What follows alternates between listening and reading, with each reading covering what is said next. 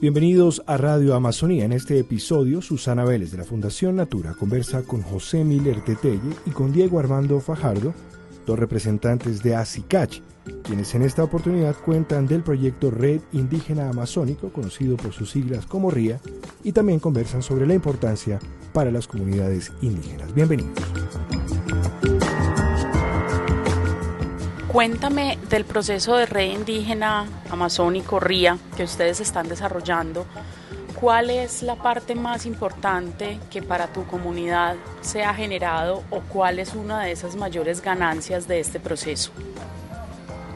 Eh, es un piloto que, ha llegado en la, chorrera, en la, asociación. Lo hemos acogido como la oportunidad de dar a conocer el manejo propio que se hace de las bases tradicionales que se ha hecho pues milenariamente.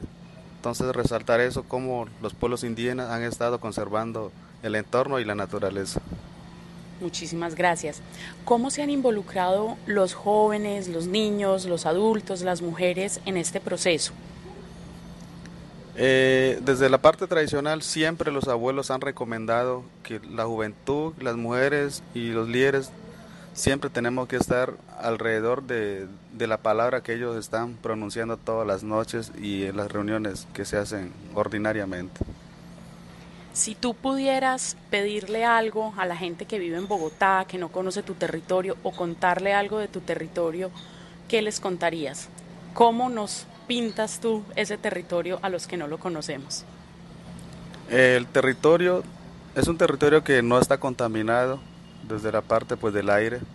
Eh, hay muchos espacios como lagos, quebradas, montañas y, todo lo que se puede encontrar dentro de la naturaleza. Entonces es un sitio que no hay no hay por, no hay no hay peligro, no hay otra presencia que no se pueda pues entrar. Em, ¿Podrías decirnos algo en tu lengua, algo que quieras que escuchemos y luego contarnos en español qué nos estás diciendo? En Bora se dice Abiejupe. Abiejupe es como el jefe, o sea, el dueño de la maloca o el mayor. Es, es la persona quien imparte el conocimiento de manejo y control a todas sus criaturas. Bueno, entonces eh, quiero iniciar que me digas, pues que nos cuentes un poco sobre la iniciativa de Red Indígena Amazónico RIA que están elaborando ustedes en la comunidad. El proceso que estamos haciendo es una iniciativa que desde el 2013 comenzó mediante OPIAC, ONIC y de ahí a la organización ASICAC. El objetivo principal del proyecto RIA, eh, voy a hacer la claridad que es piloto en Colombia, es el primer piloto del RIA en Colombia. Se centró en, el territorio de, la CICAC por una simple y sencilla razón que pues, difícil acceso, el bosque es el 80% natural, se conservan muchas particularidades. La gran apuesta del proyecto RIE es incluir dentro del plan de gobierno nacional la propuesta indígena frente al manejo de, del dióxido de carbono, la conservación de los recursos naturales, el dióxido de carbono y en sí el famoso calentamiento global. Los pueblos indígenas tenemos unas pequeñas particularidades en la conservación, mantenimiento de, la naturaleza. Entonces la apuesta de nosotros es incrustar ese manejo, ese conocimiento, o que el gobierno nos tenga presente en, en, su plan de medio ambiente las políticas propias de los pueblos indígenas. Siendo así, realmente nos vamos a dar cuenta de que en parte lo que tenemos es real. Es lo que puedo comentar por el momento. Muchísimas gracias.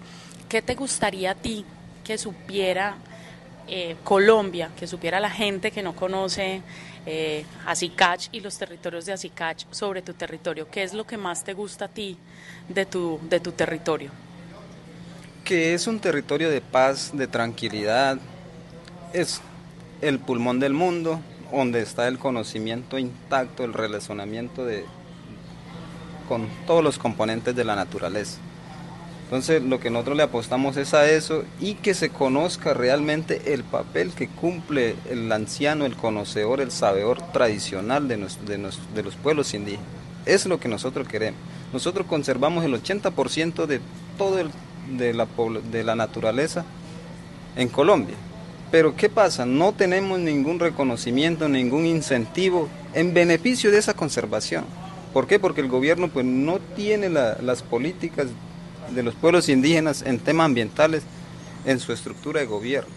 Entonces, eso es lo que nosotros queremos que por favor el gobierno nos escuche, que entienda que nosotros somos los actores principales en la conservación del dióxido de carbono y la conservación del, cambio climático.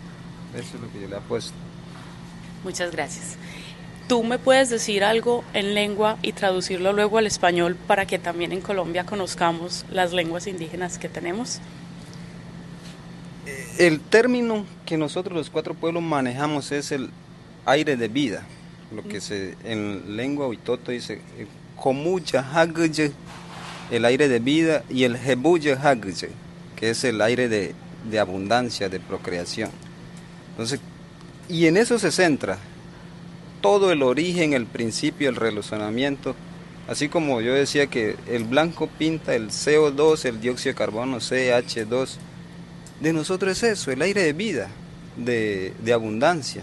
En eso se encierra todo el relacionamiento de la naturaleza. Entonces, eso es un... que lo conozcan, que se den cuenta de que ese es el principio, el sentido, lo cultural, los hijos de la coca, el tabaco y la yuca dulce, es la base de, de los pueblos indígenas. El conocimiento tradicional es la base del relacionamiento con la naturaleza. Es lo que nosotros queremos que Colombia, el mundo lo sepa.